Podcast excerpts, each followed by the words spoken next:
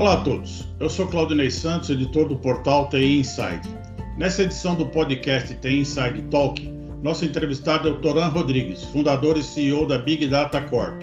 Ele fala sobre a transparência do uso de dados, governança, inteligência artificial e interoperabilidade, as tendências de hiperpersonalização, automação e blockchain e os desafios para uma empresa se tornar data-driven.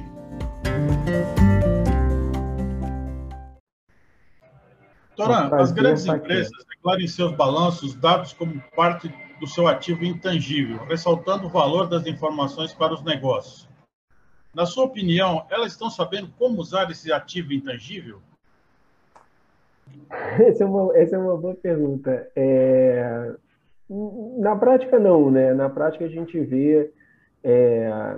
e é interessante até por causa da forma como esse ativo é declarado no balanço, né? E da forma como o pessoal usa para contabilizar o valor desse ativo, né? Quer dizer, é... geralmente o que as empresas têm, têm feito é essencialmente calcular o custo de aquisição desse negócio, então se foi comprado externamente ou qualquer coisa assim, e joga isso como o valor daquele ativo no balanço, né? Quer dizer, então o, próprio, a própria forma como ele é avaliado já mostra que o pessoal não tem muita noção de como usa, porque você não faz uma avaliação pelo valor potencial daquele ativo, mas sim pelo custo de aquisição dele, né? O que é engraçado para um ativo intangível.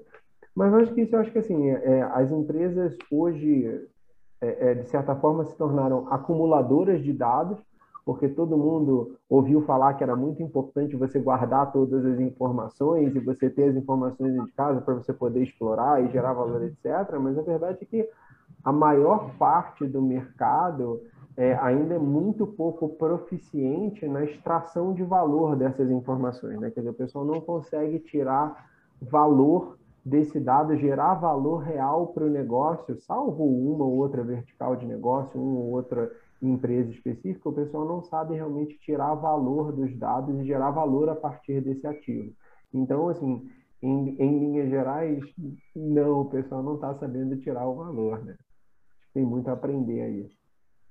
E como é que você acha na prática que uma, uma organização poderia se transformar numa organização data-driven, né? Como evitar que elas tenham uma miopia de dados?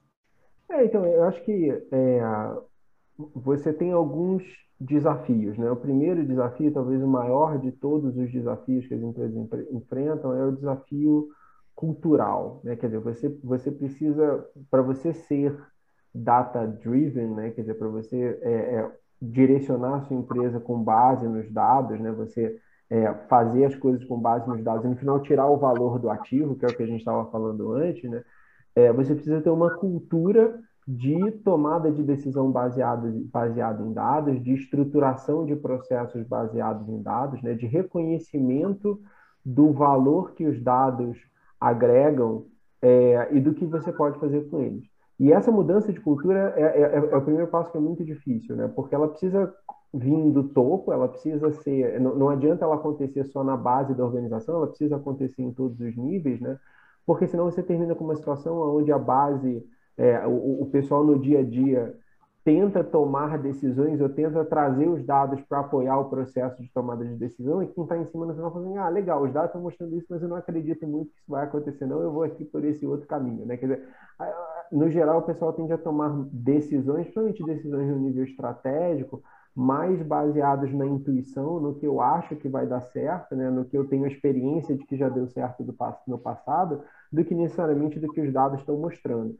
E na hora que você monta uma cultura, né, você estrutura uma cultura baseada nisso, qualquer outra ação orientada aos dados fica mais difícil. E aí, depois desse desafio cultural, óbvio, você tem uma série de outros. Você tem desafio de é, é, é, de analfabetismo de dados, né? Quer dizer, a grande maioria das pessoas não sabe olhar para um conjunto de dados e extrair qualquer tipo de conclusão significativa dentro dele, né? Tem gente que não sabe o que é uma média, o que é uma moda, o que é um desvio padrão, qual é a relação disso com a realidade, né? Para que, que esses números servem? Então, esse analfabetismo de dados, que é generalizado e também é pervasivo, ele está em todos os níveis e todas as áreas da organização, também dificulta muito esse processo de você se tornar uma, uma organização orientada a dados. Então, acho que esse, esses desafios, né, o desafio cultural e o desafio é, educacional são os maiores que as empresas enfrentam. Mais do que é, a ferramenta, tecnologia, tudo isso existe, tudo isso é resolvível se você tiver a cultura e se você tiver as pessoas preparadas para trabalharem com a informação. Você escreveu alguns artigos que para ter inside, né, que o maior problema que deve ser debatido é a transparência dos dados, né, e como serão utilizados pela empresa. Você pode explicar melhor o que isso significa? Bom, então, esse eu acho que é, é, é a, talvez uma das grandes questões da, da atualidade, né? É essa questão da privacidade e, e, eu acho que existe uma, uma confusão muito grande entre privacidade e proteção de dados e o que, que significa é, privacidade e até onde vai o nosso direito de privacidade, essa coisa toda. Né? Então, acho que é, hoje o, o, o pêndulo ele está muito para o lado do ah, o uso dos dados é negativo, né? Quando eu disponibilizo os meus dados, eu vou de alguma forma sofrer um abuso. As pessoas vão abusar das informações que eu, cidadão, eu, empresa, não importa, estou disponibilizando, estou deixando aberto, né? É, e aí se leva para um lado extremo e fala assim, não, olha, tudo tem que ser absolutamente privado e ninguém tem que saber nada de mais ninguém, né? E eu sempre brinco assim, é, sabe quando que ninguém sabia nada sobre ninguém? Lá na Idade Média, né? Quando você estava na Idade Média, você não tinha como saber absolutamente nada sobre outra pessoa. E aí como é que funcionava? Ah, você empresta para o cara que é o teu primo, é o teu conhecido, é o, é o rei, é o nobre, que é o cara que todo mundo conhece, porque tirando esse ninguém conhece mais nada. Você não tem história, você não tem informação. Então o risco de qualquer decisão, né, seja ah, emprestar dinheiro, abrir um negócio junto, casar com a pessoa, o que quer que seja, você está correndo um risco absurdo porque você não tem informação. Né? Então, é, a privacidade extrema ela é complicada. E quando a gente fala de, de, de transparência, a gente está falando de, de, dois tipos de transparência. Primeiro, coisa de transparência da informação. Não adianta a gente achar que a gente vai viver numa sociedade de privacidade absoluta. Se tiver privacidade absoluta, a sociedade moderna não funciona. Né? E segundo, a gente precisa ter a transparência com relação a como os dados vão ser utilizados. A gente saber e a gente entender como as nossas informações vão ser utilizadas é mais importante do que a privacidade. Porque ao saber como os meus dados vão ser utilizados, por quem eles vão ser utilizados, com quem eles vão ser compartilhados, eu posso atuar no escopo de proteção. Eu posso tomar uma decisão informada se eu estou disposto a compartilhar os meus dados com aquelas pessoas para aqueles propósitos ou não. Né? Então, a transparência do uso da informação ela está muito relacionada com a questão da proteção dessa informação e a proteção dos direitos das pessoas com relação à informação. E isso é muito mais importante do que qualquer discussão sobre privacidade, sobre ah, pode ou não pode ter acesso.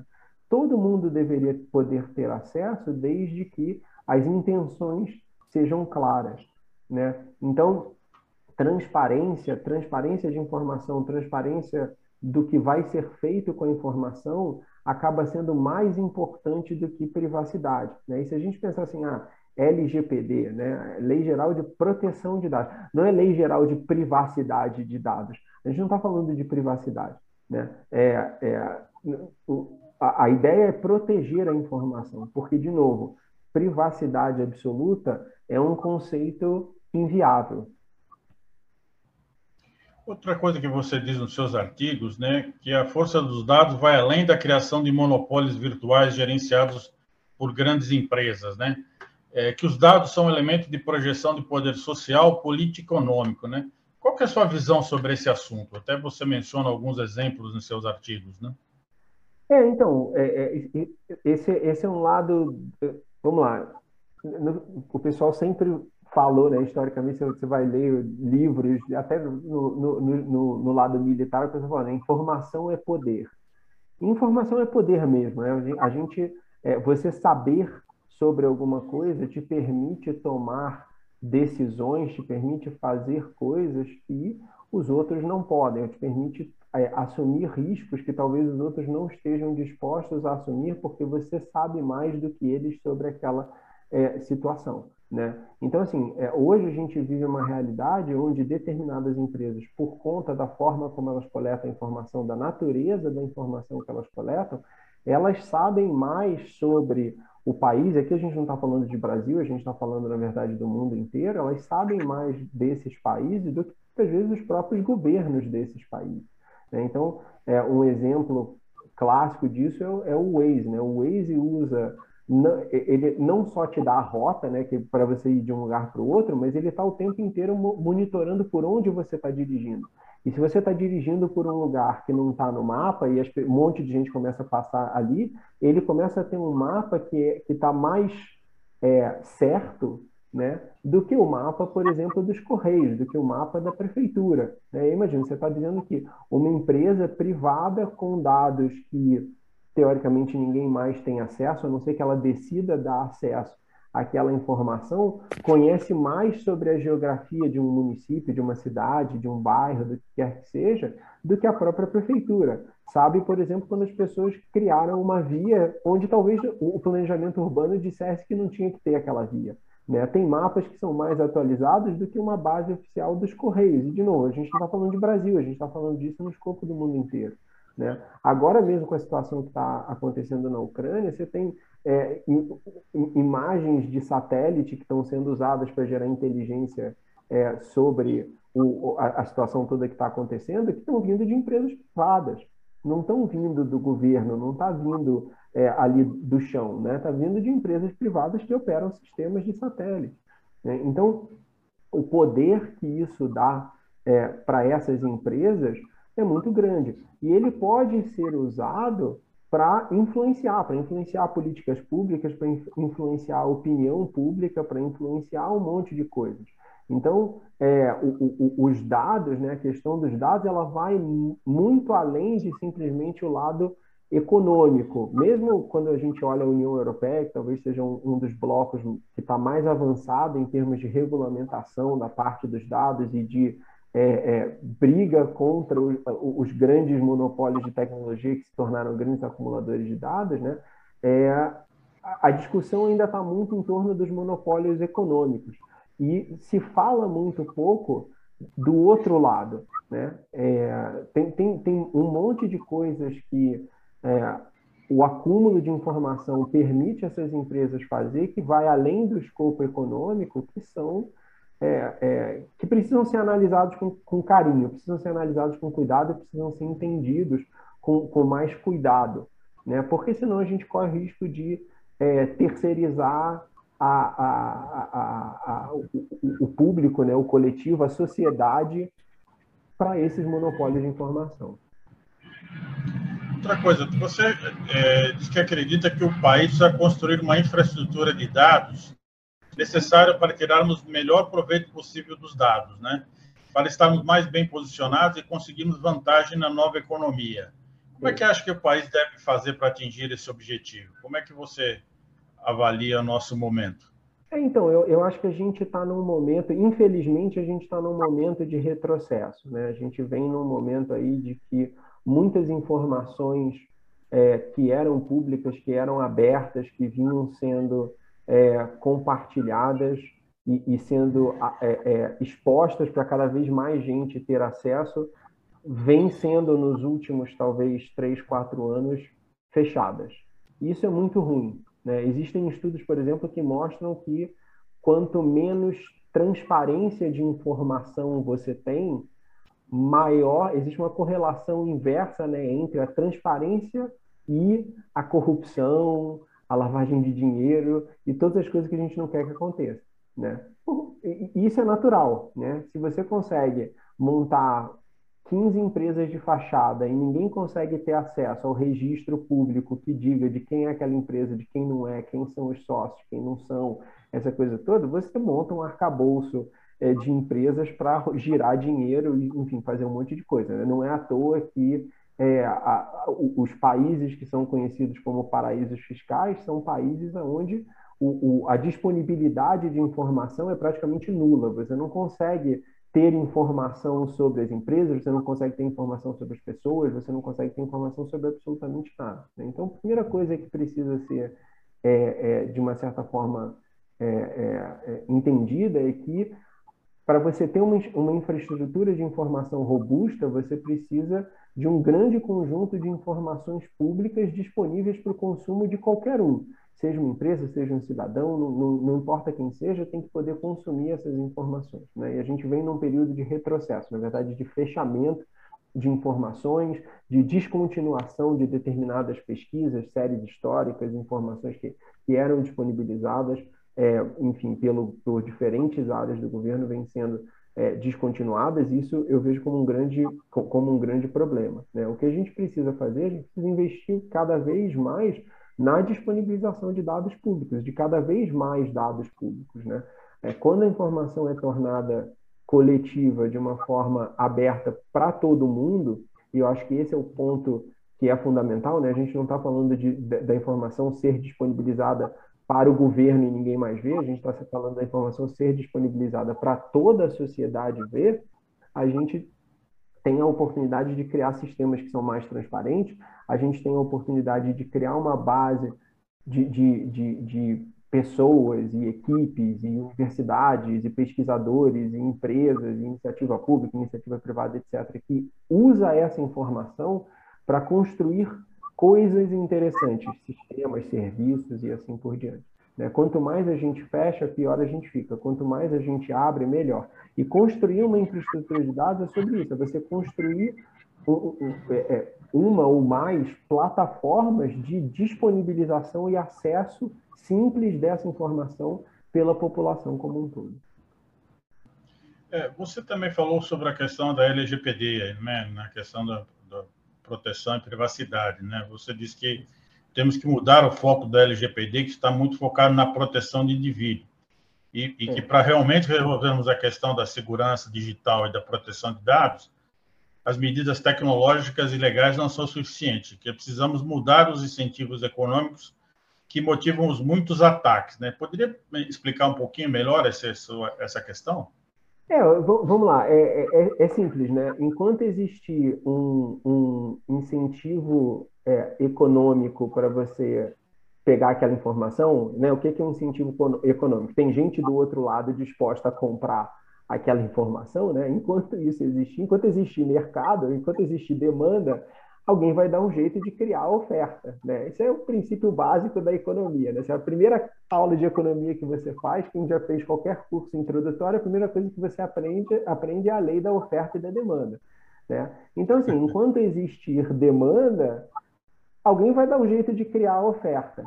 Né? E no final, é, é, muitos dos ataques, quando a gente fala de, de, de vazamento de dados, né, esses ataques eles existem porque existe uma demanda pela informação. Né? Existe gente que está do outro lado disposta a comprar a informação. E, e a gente não está necessariamente falando de gente que está é, é, é, comprando a informação é, é, com um objetivo ilícito. Né? Existem é, empresas legítimas, existem empresas enfim, conhecidas, várias empresas que compram informação sem se preocupar com o lado da origem da informação, sem olhar ah, onde essa informação está vindo. Né? Isso abre uma brecha para você pegar um vazamento de dados, como os tantos vazamentos de dados que aconteceram aí nos últimos anos, e você, de certa forma, lavar esses dados e entregar na mão de alguém.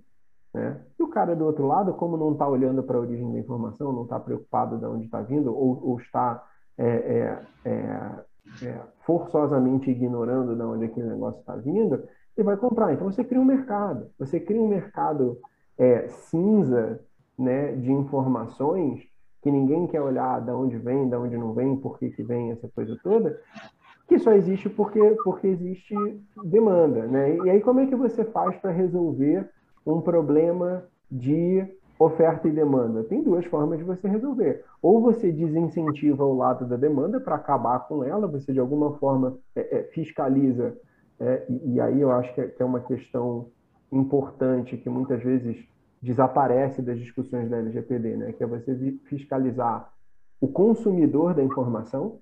Né? Ah, tudo bem, teve um vazamento de dados, a gente tem que ir em cima de quem vazou os dados. Beleza, mas E quem está comprando essa informação? Como é que a gente faz? Tem que ir em cima também, né? Porque senão o vazamento continua existindo. Ou o outro lado, assim, como é que você resolve o lado da demanda? Você cria uma oferta a preço zero, né? Quer dizer, se a informação é para e aí volta no que a gente estava falando da infraestrutura de informação. Se a informação é para ser pública, se a sociedade entende que existe um benefício a ser tirado daquela informação. E sociedade eh, envolve tudo, né? Todas as empresas, todas as pessoas, Sim. etc. Entende que envolve um benefício, ou seja, existe uma demanda por aquela informação. Por que não aquela informação ser aberta e ser transparente, né? E ser aberta para todo mundo? Pode entrar, tem toda uma discussão filosófica para esse lado, mas eu acredito muito que talvez esse seja o mecanismo mais fácil para você combater, porque assumir que a gente vai conseguir fiscalizar todo mundo que, que, que gera demanda é, é, é, é uma ilusão, né? Para fazer é, uma é, é, é para usar uma, uma analogia, né? Você tem, por exemplo, o lado de, de, de, de, de do mercado de, drogas, né? de substâncias ilícitas, que os estudos mostram que quando você faz um processo de legalização, é, esse mercado tende a se equilibrar, você diminui o, o, lado cinza dessa economia, né? É, é, porque você legaliza a coisa do outro lado. Como é que você faz isso com a informação? Você torna ela publicamente disponível. Né? E aí você elimina o problema da oferta indevida e com isso você reduz a necessidade do cara fazer o ataque, o vazamento e essa coisa toda. Né? Tem muita coisa, tem muita coisa para acontecer aí no meio, mas é. Perfeito. Outro ponto importante quando a gente fala em dados é a governança de dados, né? Como é que fazer a governança de dados quando nós falamos do uso da inteligência artificial? É, então, eu acho que é, tem, tem um ponto que é super importante quando a gente fala da governança, né? É que geralmente as iniciativas de governança, e principalmente de governança de dados, elas são da porta para dentro, né? Quer dizer, você olha para dentro de casa e você faz um, um, estudo das informações que você tem, que você está coletando diretamente, essa coisa toda, né? E o ponto que a gente estava levantando agora mesmo é que, assim, olha, a governança de dados ela não pode parar na, na, na porta, né? não pode ser da porta para dentro, né? ela tem que acontecer da porta para fora também. Você tem que entender da onde está vindo a informação que você está pegando, né? Da onde está vindo a informação que você está é, consumindo e consumindo de qualquer forma, seja a informação que você está comprando de um terceiro, seja a informação que você está coletando do teu usuário, né? Quer dizer, o usuário é legítimo, o cara que está te dando aquela informação, é, ele é uma pessoa de verdade. Eu acabei de estava tá, lendo logo antes da gente entrar aqui, estava lendo uma reportagem que estava falando que é, grandes empresas tipo Apple, Facebook, etc., os caras é, vazaram é, sem perceber informações de milhares, talvez milhões de pessoas, né? Como o pessoal entrou com pedidos legais, né, no, no escopo fora do Brasil, é, é, na Europa é a GDPR, né? E você pode fazer um pedido legal para ter acesso à sua informação. O pessoal falsificou esses, esses pedidos legais, os documentos legais para fazer o pedido de, de acesso à informação, mandou para as empresas, entrou num processo automatizado e o pessoal mandou as informações, né? É, é, é, é, um, é uma coisa muito, muito doida, né? Então, assim, se você não, não, não tem esse processo de governança, não só do que está dentro de casa, mas do que você está recebendo, da forma que seja, né? Você está coletando, você está comprando, não importa, da forma que seja, você não, não vai conseguir evoluir. E a inteligência artificial, ela só complica esse processo. Então, quando a gente é, fala de, de governança e governança de dados no escopo de, de inteligência artificial, a gente tem que estender é, é, um conceito que, para quem trabalha no mercado financeiro, é super familiar, que é o conceito de, de know your client, né? quer dizer, você conhecer o seu cliente, saber quem ele é, para poder fazer todos os processos de é, compliance, regulatório, prevenção à lavagem de dinheiro, essa coisa toda. A, a gente tem que estender esse conceito para o conceito de, de know your algorithm, né? quer dizer, você conhecer o seu algoritmo. O risco que as empresas correm hoje no escopo de governança com a parte de inteligência artificial é que elas usam modelos, tecnologias, enfim, sejam desenvolvidos internamente ou subcontratados, que muitas vezes elas não têm a menor noção do, do, do tipo de resultado que está sendo gerado. Então, elas não sabem se tem um viés embutido lá dentro ou se não tem, elas não sabem se tem algum tipo de distorção nos dados que foram usados para treinar aquele modelo, que acabam sendo amplificados pelo modelo e gerando problema, ou, ou se não tem, né? É, falta nas empresas um processo estruturado de realmente conhecer os algoritmos que estão sendo utilizados os algoritmos que estão sendo desenvolvidos para elas poderem ter uma governança sobre esses algoritmos e a inteligência artificial e os modelos e essa coisa toda, né? É, e no meu entendimento esse é meio que a próxima fronteira regulatória aí que a gente vai ver, né? O próximo ponto de atuação, uma vez que essa bagunça toda dos dados esteja resolvida, a próxima fronteira de atuação vai ser exatamente essa. E a gente está vendo agora, quer dizer, o, o, a União Europeia acabou de aprovar uma legislação relacionada com a regulamentação de IA, que envolve muitos dos conceitos de governança de, de inteligência artificial que a gente está falando aqui. Né? Não vai demorar muito para isso acontecer aqui no Brasil também. Outra importância da governança de dados é em relação à implantação das práticas de ESG, né, de Environment Social Government. Como é que você vê também essa tendência? Então, é, eu acho que está tá diretamente relacionado. Né? O, o grande problema dos, do, dos dados, o grande é, desafio quando a gente fala de dados quando a gente fala de inteligência artificial é a amplificação das distorções. Né? Então, é, um exemplo que, que, eu, que eu gosto de usar é o caso do, do, do endereço nos Estados Unidos. Né? Então, nos Estados Unidos é proibido você usar a informação de endereço, proibido por lei, você usar a informação de endereço para tomar uma decisão de crédito, né? É, então, se você vai dar um crédito, dar um cartão de crédito, dar um limite de crédito, quer que seja para uma pessoa, você não pode usar o endereço como um atributo de entrada para essa tomada de decisão. Seja essa tomada de decisão feita por uma pessoa, por um modelo, não importa. Né? Por quê? Porque o endereço, no caso dos Estados Unidos, o endereço ele tem incorporado dentro dele uma discriminação racial. A sociedade era segregada e o endereço que você morava dizia qual era a, a, a sua raça, né? Então, é, eles viram que, pô, se você usa o endereço para tomar uma decisão, você está perpetuando uma discriminação que está embutida dentro daquele atributo, né? É, e está discriminando contra as pessoas.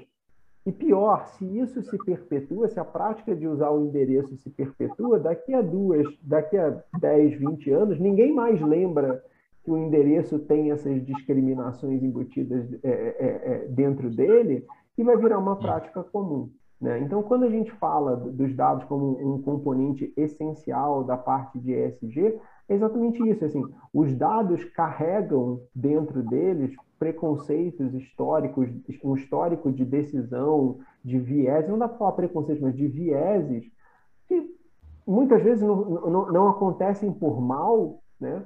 mas que estão presentes. E quando a gente é, começa a usar processos automatizados para tomar decisão com base nesses dados, seja inteligência artificial ou qualquer outra tecnologia que você esteja usando para tomar decisão baseada nos dados, se você não tiver muito consciente desses vieses e dessas distorções, você vai propagar e amplificar elas. Né? Então, se você não pensar como parte da sua estratégia de ESG a questão dos dados, né? e aqui a gente está falando muito do S, que talvez seja o, ponto principal, embora dados, obviamente, governança, né? governança é 100% sobre dados, mas S eu acho que é talvez o lado mais é, é, é interessante, se você não estiver ciente desses vieses, qualquer iniciativa que você faça vai estar, tá, é, é, é, vai acabar sendo necessariamente discriminatória. E quando a gente fala do ambiental, vamos lá, gera, criação de modelos de inteligência artificial hoje é um dos, um dos grandes consumidores de energia elétrica e, e, portanto, de impacto ambiental dentro da área de tecnologia mundialmente. Né? Então, acho que a gente não precisa nem entrar em muito detalhe. Perfeito. Toran, para finalizar aqui o nosso podcast, você coloca três tendências para o futuro de dados, né? E como eles podem impactar os negócios positivamente: a hiperpersonalização, automação e o blockchain. Você pode explicar essas três tendências aqui para a nossa audiência? Vamos lá. Então, quando a gente fala de, de hiperpersonalização, né, a gente fala é, de você ter informação o suficiente sobre os seus consumidores ou potenciais consumidores, e, e aqui não importa se são pessoas, se empresas, que quer que seja, né, para você poder ter um relacionamento realmente um para um. Né? Quer dizer, de você poder chegar na segmentação de uma pessoa só você vai conseguir ter mensagens. É, o volume de dados que a gente tem hoje permite que você tenha mensagens que são direcionadas para cada indivíduo com quem você tem a pretensão de, de, se relacionar, mesmo que esse universo total seja de milhões de pessoas diferentes. Né? Então, quando a gente fala de hiperpersonalização, a gente está falando dessa questão de direcionamento da mensagem, da comunicação, das ofertas, né? É, é, e não é só sobre ah, eu vou mandar o anúncio que é exatamente o que o cara quer, o anúncio que é só para aquela pessoa. Não é só o anúncio, é o produto, a tomada de decisão, né? Qualquer tomada de decisão que você tenha, o produto que você está oferecendo, a, o preço que você está fazendo, a condição de desconto que você está dando, o parcelamento, etc., ele está totalmente ajustado para o perfil daquele indivíduo e não para uma massa gigante de pessoas. Né? É, e isso abre, abre possibilidades enormes para as empresas. Né? É, o segundo, que está muito relacionado com esse, né, que uma coisa acaba dependendo da outra, é o lado de automação. E automação, é, eu, eu entendo mais, é, vai além de simplesmente a automação de processo. Né? Quando a gente pensa automação, a gente pensa da automação da forma como a gente trabalha com os dados. Mesmo hoje, é, e eu já falo sobre essa questão de automação talvez há uns quase 10 anos, então já está ficando um pouco repetitivo, mas mesmo hoje, as ferramentas que a gente usa para trabalhar com dados, elas ainda são muito manuais. Né? O trabalho de um cientista de dados, a gente fala, ah, o cientista de dados, ah, cientista de dados é um, é um, programador glorificado, ele é um programador que entende de, de, dados, entende de informação e conhece algumas ferramentas que talvez um programador padrão não conheça. Né? Mas o trabalho dele ainda é muito manual. As coisas dependem muito de alguém fazer um programa, tratar os dados caso a caso, essa coisa toda. Né? Eu acho que nos próximos aí 5, 10 anos a gente vai ver, e já tá, já estão aparecendo algumas coisas desse tipo, né? o surgimento de cada vez mais ferramentas que automatizam o processo do trabalho com os dados. É a inteligência artificial aplicada no processo de geração de novas inteligências artificiais. É a automação do processo, desse processo manual que é feito hoje de, de interpretação e análise, filtragem, etc., dos dados, para que a gente possa realmente ganhar escala com o, o, o, tratamento e a geração de valor em cima dos dados. Né? É, e o blockchain, particularmente, é, o, o, pessoal olha muito para a questão do registro. Eu acho que o grande é, lance, a grande sacada é, por trás do blockchain e, e do registro, né, de você ter um registro permanente, é você criar exatamente o conceito de permanência para coisas onde antes a gente não tinha. E isso, de novo, abre possibilidades infinitas, né? É, então, assim, para dar um exemplo, você paga, você é, vai na loja e compra um pão, é, compra o pão em dinheiro, né? Então, você pagou, sei lá, você deu a nota de, sei lá, 10 reais e comprou lá os, os pãezinhos que você queria comprar, né? Ou, qualquer coisa assim. É, a, a, transação, a nota, né, a nota que você deu, o pãozinho que você recebeu de volta, ele não tem permanência, né? Ele é transacional. Você não sabe de onde aquela nota veio, você não sabe por onde ela passou, você não sabe para que, que ela foi usada, você não, não sabe como ela vai ser usada depois. Quando você olha, por exemplo, para uma criptomoeda que tem, desde a sua origem, todas as transações registradas no blockchain, que não é nada mais do que um registro público permanente, você passa a ter a permanência daquele negócio. Então, o dinheiro que você está usando hoje para pagar uma transação, quem está do outro lado recebendo aquele dinheiro pode dizer assim: ah, hoje o Toran está usando essa, esse dinheiro para comprar o pão, mas ele recebeu esse dinheiro do Claudinei que comprou dele um livro e recebeu esse dinheiro do Zezinho que comprou do Claudinei um chapéu, que assim por diante. E aí você começa a poder tomar decisões com base nesse histórico, eu estou usando o dinheiro como um exemplo porque acho que é talvez o mais comum hoje, mas pensa que a gente pode trazer essa permanência para tudo, para todos os objetos que a gente tem, para um monte de conceitos e tratar as coisas com permanência, você começa a criar histórico, você começa a gerar mais informações que alimentam novos processos de tomada de decisão e novas aplicações que a gente não conseguia ter antes.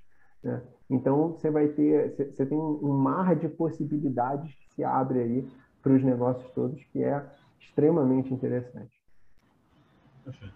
Dorão, eu queria agradecer mais uma vez a sua participação no podcast Tem Inside Talk e espero vê-los nas próximas, nos próximos eventos aqui da Tem Inside que a gente aborda esse assunto. Muito obrigado pela sua participação. Foi um prazer. Conte comigo para as próximas. Esse foi o episódio de hoje do Tem Inside Talk.